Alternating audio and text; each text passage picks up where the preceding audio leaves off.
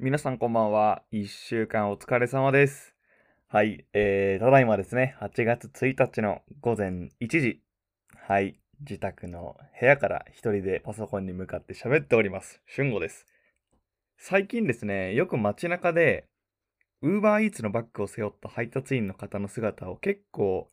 目にすると思いませんか？まあ、最近じゃないかな。結構前からかな、もしかしたら。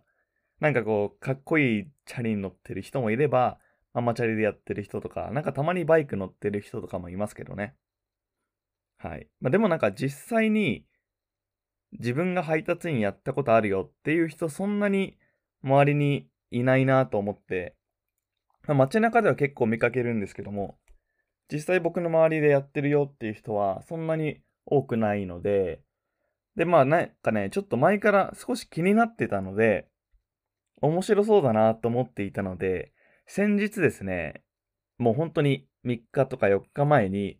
ついに UberEats の配達員ちょっとデビューしてみました。人生初ですね。めっちゃタイムリーですけど。まあ、初出勤、初収入ということで、今日は、まあ、実際に配達員をしてみて、あの、UberEats 配達員の良かったところとか悪かったところ、まあ、それからなんかちょっと面白いなって思ったこととか、あとはまあ実際どれぐらい稼げるのか、そういったところについて、えーお話ししたいと思います。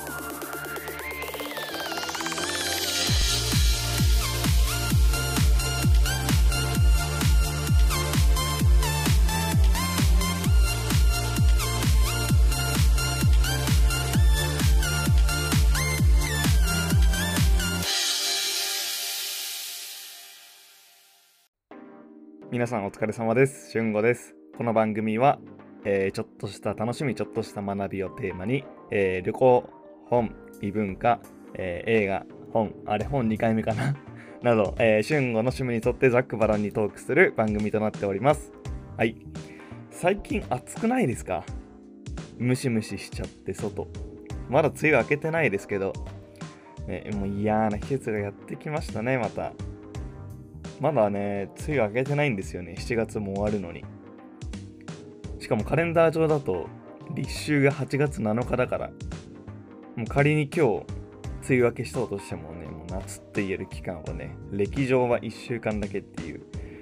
うん、まあそんなことどうでもいいんですけど、いや、早く夏が待ち遠しいですよね。まあコロナね、今すっごい大変だから、海とかはもしかしたら行きづらいかもしれないですが、まあ夏が待ち遠しいですね。うん。はい。で、今日はですね、あの、まあ、先ほども言ったんですが、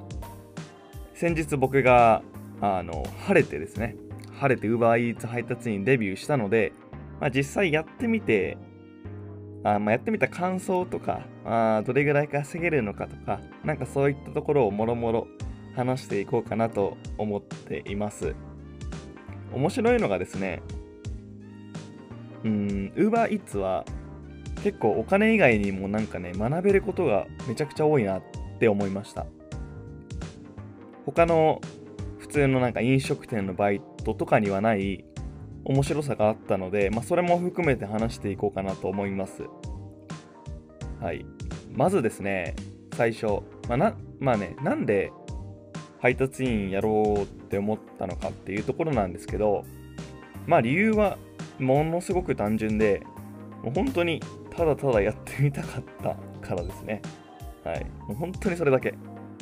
嘘つけって言われても本当にね、もうこれ以上何も出ないんですよ。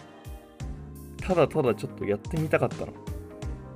街中であの配達員見てたら、なんかね、あちょっと俺もやってみようかなと思って、もうなんか別に、一回きりでも、そういうの全然考えてなくて、とりあえず、こう、興味があったから、まあ、好奇心からやってみました。でもすぐね、Amazon でバッグをポチって、自転車用意して、まあね、もともと僕結構アクティブな性格で、まあ自転車も好きだし、アウトドア系のアクティビティは基本好きだし、週3回ぐらいのペースでもランニングとかするくらいエクササイズもまあ好きなので、僕からしたら結構まあ好きなことしてお小遣い稼ぎできるんじゃないかなみたいな感覚。ララッキーぐらいの感覚だったのでまあそんな感じで始めてみました。あそうそう。あの、まあ、自転車にまつわる話で言うと高校生の時にあの当時のサッカー部の友達3人と、えー、地元の千葉から神奈川の江ノ島まであのチャリで行くっていう無謀な旅をした記憶があります。しましたね。えっ、ー、とね結構片道67時間くらい。今考えたらねすごいですけどね。結構バカですよね。片道67時間かけて行ってあの由比ヶ浜？あの 由比ヶ浜でなんでかわかんないけど相撲して。なんか相撲で負けたやつが近くの女の子に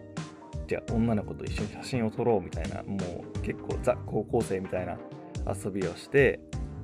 で、また6、7時間かけて帰るっていう、結構クレイジーなことをしました。まあ、それぐらい自転車だったりとか、まあ、アウトドアが好きです。はい。で、その UberEats 配達員の始め方なんですけど、まあこれすっごい簡単で、ただただあの Uber にあの自分のアプリかな？Uber のアプリに自分の基本情報とかあカード情報、振込口座とか、まあいろいろ登録して、まあ、さっき言った通り、あの Amazon でバッグ買えばもうできるんですよ。それで準備 OK みたいな。自転車も別に自分のを絶対に使わなきゃいけないわけではなくて、まあ、例えばレンタサイクルとかでも全然 OK なんですよね。だから本当にスマホとバッグだけあれば、バッグはなんか決まってるんで、そうスマホとバッグだけあれば誰でもいつでもできるっていうかなり手軽でした。はい。で、まあ配達の流れというか簡単な流れなんですけど、まあ、街中に出てアプリを開いてこうもともとオフラインになっているものをなんかオンラインにするっていうボタンがあるんでそこを押してもうただひたすらその注文依頼の通知が来るまで、ま、待ってるんですよね。でこうお客さん候補の通知が来るんですよ。ちょっと待ってると。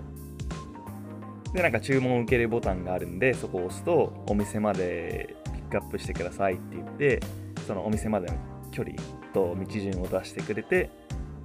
でお店でなんか決まった番号その注文依頼の番号を、えーと、店員さんに言うとあお願いしますって言って食べ物とかを渡されてそのままお客さんのお家に行ってえー、まあ、デリバリーするっていうのが流れですね、簡単な。まあ、だから本当に超簡単ですよ。まあ、言っちゃうと、もう別に喋らなくてもいいというか、うん、本当に喋る必要ない。だから、まあ、変な話、人と話すのが苦手な人とか、自分ちょっとコミュ障だなとか思ってる人でも全然できます。うん。それはすごいいいなって思いました。誰でもできる。はい。で、まあ早速、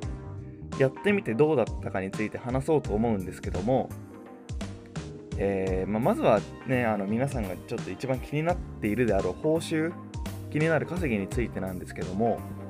えーとまあ、先日、その初めてやった時はですね、えー、2時間だけやりました。2時間で、えーと注文依頼を受けたのは3件。で合計の報酬が1504円ですね。はい。で2時間で1504円なので、えー、時給換算すると約750円くらい。だからで、まあ、3件なんで3件で1500円なんで平均すると1件500円っていう感じですね。これ聞いて皆さんどう思いますか？あの期待以下というか、思っていたより高いですか？それとも低い、安いですか？僕はですね、思っていたよりも稼げるんだなって思いました。やる前は、あの、マジで1件数十円レベルかなと思ってたんで、あなんかそういう期待値だったんで、それに比べたら、あの、本当に、あ、1件500円結構いけんだなと思って、あの、驚きました。で、まあ、実はこれその額面だけ金額だけではなかなか判断が難しいっていうのもあってその配達する地域だったりとか環境によって全然報酬って変わってくるんですよ UberEats ってこれが結構面白くて例えばその先日僕が配達していた地域っていうのは、えーと、江戸川区ですね。東京都の江戸川区。で東京と千葉のもう間みたいなところ。東京すれすれみたいなところでやっていたんですけどやっぱりねそこは都心に比べると飲食店の数その飲食店そのものの数も少なければ UberEats に加盟しているお店 UberEats に登録してるお店もあんまり多くないんですよね。都心に比べると。でまあおそらくその利用者使う人も都心に比べると多くない。ってことは使う人が多くないってことは、まあ、それだけ注文依頼が来る確率も低いわけなんですよ。でその依頼が来たとしてもあのお店のその飲食店の数が少ないからどうしてもこう移動距離が、え、長くなっちゃう傾向にあったりとか、まあ、その分1件あたりにかかる時間がどうしてもかかっちゃうんで、まあ、時給換算すると、ね、ちょっとどうしても安くなっちゃいがちとかかそういうね結構環境に左右されると思います UberEats の配達員のあの報酬は。で一応その報酬形態なんですけどあの、まあ、これもね僕やった後にネットで調べたんですけどやる前全然知らなくて。で調べたらあの、まあ、基本料金プラスインセンティブプラスブーストって言われるそのなんか3つの大きく分けて3つのカテゴリーから報酬が成り立っててその基本給がですね確かお店でピックアップする料金と、えー、お客さんに渡す料金とあとは距離なんですよね。1キロ60円とかだったかな、まあ、そんな感じでまあ大体決,、ま、決められてるんですよね。明確明確にというか、うん、一応ネット上で公表されてるぐらいなので、まあ、なので、うん、まあ一応距離によって報酬の差はあるんですけど、まあ、例えば短距離だったら、えー、まあ400から500円。1件ねで中距離だったら、500円から700円っていうまあ2倍まではいかないですよねその間にまあなのでこう感覚的に言うとその短距離で体力を温存しながらその注文依頼の件数を稼ぐっていう方が最終的に効率よくお金を稼げるんじゃないかなっていう感じがしました。まあ、肌感覚ですけど。まあ、他にも結構、あの、いっぱい環境要素っていうのがあってですね、まあ、そういうのに結構左右されるんですけど、まあ、割とその僕がやった江戸川区のところは割と多分環境よろしくないところでやったので、それで時給750円なんで、まあ割といいのかなっていう感触です。うん。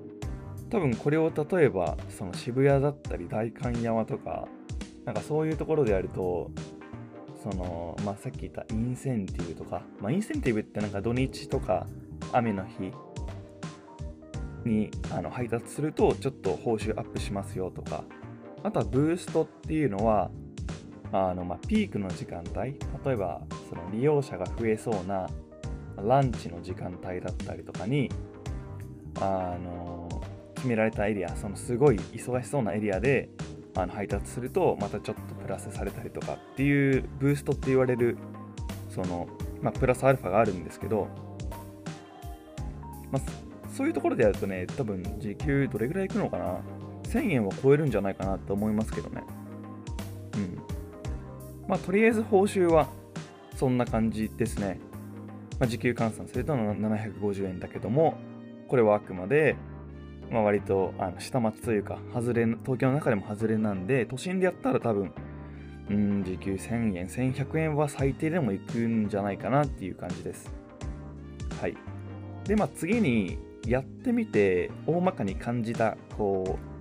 う、メリットとデメリットについて話そうと思うんですが、まずメリットですね。やってよくいいなって思ったところは、まあ、いくつかあるんですけど1つ目はやっぱりアクティブな人間アクティブ人間にとっては満足度高いんじゃないかなって思います。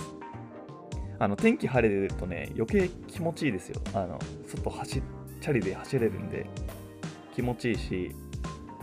まあなんかそのそれこそ隙間時間にできるっていうところでなんかね結構気分転換になったりするんですよね。はい。で気分転換しながらまあちょっと小遣い稼ぎができるっっていう感覚なんでまあ、自転車が好きとかアクティブな人にとってはあのまあなんか時間を有効活用できる感じがしました。はい。それ1つ目。で2つ目はその、まあ、自分が頑張った分だけ利益になる自分の利益になるんでその、まあ、自然にどうやったらあの件数稼げるのかなとかどうやったら効率的にお金をもっと稼げるのかなっていうまあ、考える力が結構身につくんじゃないかなって思いました。はい、で3つ目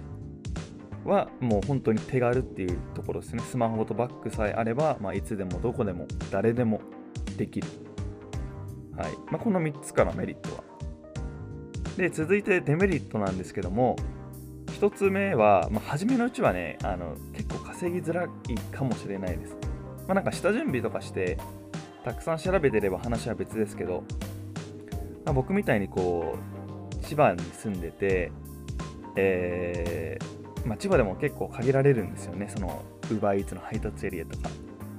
でなおかつそのまあ多分都心に比べるとその、まあ、稼ぎづらかったりするんででそのエリアの選定とかも含めると結構、ね、初めのうちはまあ稼ぎづらいかなって思いましたで2つ目は結構疲れる。これ、特になんか夏場とかやばいんじゃないかなって思いましたね、やってて。今はもうコロナウイルス対策で、自転車で走るときもマスクしながら走ったりとかしていて、で、まあなんか坂道とかになるともう余計きついわけですよ。息できねえよ、みたいな。まあ別に、まあ外せばいいんですけど、その時に。まあそれでも、まあなんか、お客さんが結構な量頼んだらバッグも重くなるしでそのバッグ超でっかくて背中の間でなんか蒸れたりするしでこれから多分梅雨明けて夏になると多分ねなんか熱中症で倒れるとかいう人いると思うんですよね多分ニュース出てくると思うきっとまあ結構疲れますはいまあで3つ目はまあこれは UberEats というか、まあ、自転車あるあるなんですけど風強いとなえるっていう特に、まあ、特にてか向かい風ね。向かい風吹いてるとなえるっていうのはありますよね。うん。はい。まあ、これぐらいかの3つかな、デメリットは。はい。まあ、で、個人的に思う UberEats 配達員の一番いいところは、その先ほども言ったんですけど、まあ、その、どうしたら自分の売り上げ上げられるかっていうのを考えるトレーニングにあのなるってことですかね。まあ、それなんでかっていうと、やっぱりその、配達、奪いつの場合は、成果報酬で、その自分が頑張った分だけ自分の利益になるからだと思います。こう、給料制とかだと、まあ、楽して効率的に稼ぐのを考えるっていうよりは、別に自分があの仕事してもしなくても、同じ額が入ってくるんで、うん、なんかね、いませんでした。てか、結構多いんじゃないですかね。その学生時代のバイトとかで、こう、カフェ、僕はカフェでバイトしてたんですけど、まあなんか、特に朝の時間帯、モーニングの時間帯とかは、まあ一時的なラッシュはありますけど、それ以外の時間はお客さん来ないから、まあ楽だから、で、まあ朝のプラスアルファもあるし、いいかな、みたいな。まあサボれるしっていう。まあ、そういうところところも、まあ、今となってはもうちゃんと働けよって感じなんですけど、まあ、そういうことも考えてたんで、その給与制のバイトだとどうしてもこうサボりがちになっちゃうようなところあるんですけど、だってその自分がどんだけ頑張ったかって給料に反映されないんで、まあ、だけどその UberEats の場合は成果報酬なんで、頑張らないともちろん利益もゼロだしっていったところで自然にそうやって考える力が身につくのがまあいいところなのかなって思いました。これはなんかその他の給料制のバイトとか仕事にはない面白さかなと思いますね。例えば、なんだろうな。僕だったら初めてやったエリアがその下町で、その店舗数も利用者も少ないから、なんか次はもっと都会に行ってみようかなとか。で、まあ平日の昼にやったんですけど、それを休日の昼とか夜とかにしたら、まあ、どうだろうとか、雨の日なんかどうだろうとか、あとは、まあ、なんかこの辺の地域はアパートが多くて独身男性が住んでる割合が高いから、なんかね、近くのマックとか、がっつり系のお店の近くで待機してたら、なんか割と効率的に、あの、食いつくんじゃないかなっていうか、その、ね、配達ができるんじゃないかなとか考えてみたりとか、多分ね、いろいろあると思います。で、これを毎回やってれば自然とだんだんコツをつかんでくるというか、なんとなくこう、ノウハウが蓄積されるんじゃないかなって思うんですよね。こうなんかどんな地域でどういう人がどういう時にどういうものを食べたいのか考えてそれに合わせてなんか作戦を立てるとかなんかそれはそれですごい面白いなってやってみて思いました、まあ、あとはそんなこう下町とかでも結構配達してる人が自分以外にもいるんですよね。でこのその注文する人と配達する人の数のバランスってこれまた結構大切だなと思っていて、まあ、なんでかっていうと例えば、うん。まあ、すっごい極端な話注文する人が10人いてでそのエリアで配達してる人が自分1人だけだったらその自分1人に対して、えーとまあ、10個の働き口があるんですけど、まあ、一方で自分の他に5人配達員がいたら10個の働き口のうち、まあ、単純計算5つは持っていかれちゃうから選択肢が10個あったのが5つに減っちゃうんですよ。まあ、だからそのやってる途中にどれだけ配達員があのいるのかなってざっとなんかね数えておくのも大切なのかなと思いました。はい。まあね、2時間でも結構きつかったですよ、やっぱり。あの、まあ、新しい自転車でやったっていうのもあって、もう腰とか肩とかめっちゃ筋肉痛になったんですけど、ね、まあ、マスクしてるから苦しいって、まあ、さっきも言いましたけど、そう、そういうのもあったりとかね。まあ、そんなところで、まあ、メリット、デメリットありました。うん。で、お小遣い、結果的に言うと、結論、ウバイト配達員は、まあ、お小遣い稼ぎ程度にはいいんじゃないかなって思います。結構おすすめだと思います。いろんな、あの、副業とかある中でも、UberEats 結構楽しいと思います。まあ、中にはこれで生計立ててる人もいるみたいですけどね。なんかネットで見たら、これで月30万、40万稼いでる人もいるっていう記事も見たんですけど、まあね、多分多くの人はあの小遣い稼ぎ程度にやってるんじゃないかなって言ったところで、あの、そうですね、僕もお小遣い稼ぎ程度ならいいんじゃないかなって思います。あとはですね、なんか最近 UberEats に似たデリバリーサービスで、メニューっていう新しいサービスが今年の4月だったかな？にリリースされたんですよ。あの本当に UberEats みたいにお店、あのお客さんから注文されてお店にピックアップしに行ってえー、配達するっていうサービスが出て、あの、まあ、最近そのサービスが出たばっかなんで、結構ね、その配達員に対する、なんていうの、報酬その、な、確かに、何だったっけな、なんか20回配達すると5万円あげますみたいな、そういうのをやってるんですよね、今。まあ、だから、なんか UberEats で、稼げない時間帯はメニューに切り替えるとか、そういうこともできるみたいで、まあ、なんで、あの、ぜひですね、まあ、やってない人も、なんか1回ぐらいやってみてもいいんじゃないかなって思いますね。あの、バッグ4000円さえ買えば、まあ、皆さん自転車持ってる方がほとんどだと思うんですけど、まあ、持ってない方も、あの、レンタサイクルとかで全然できるんで、やってみるとね、あの、結構面白いです、本当に。お客さんどういう人が多いのかなとか、うん。なんかどういうし、そう、なんかもう繰り返しになっちゃうね。もうこれぐらいにしましょうか。あ、もう時間も23分いっちゃったね。はい。まあ、ということで、えー今日はですね、結構グダグダになっちゃったんですけど、あのーまあ、ウーバーイーツ配達員を初めてやってみて、まあ、あの、稼ぎの面だったりとか、メリット、デメリットについて、えー皆さんにお話ししてみました。いかがだったでしょうか？はい。もうね、1時半過ぎたんで、夜中の。僕はもうそろそろ寝ようと思います。はい。で、まあ土曜日なんでね、皆さんもお休みの方も多いかと思いますが、はい。あの、良い週末を、あの、お過ごしいただければなと思います。外出する人は、ちゃんとマスクをして、家にいる人は、えー、ね、マスクをして、いや、しないね。はい。ということで、えーまたですね、え1週間以内に次のエピソードあげようかなと思いますので、皆さんまた、えーお会いしましょう。今日も明日も良い一日を。バイバイ。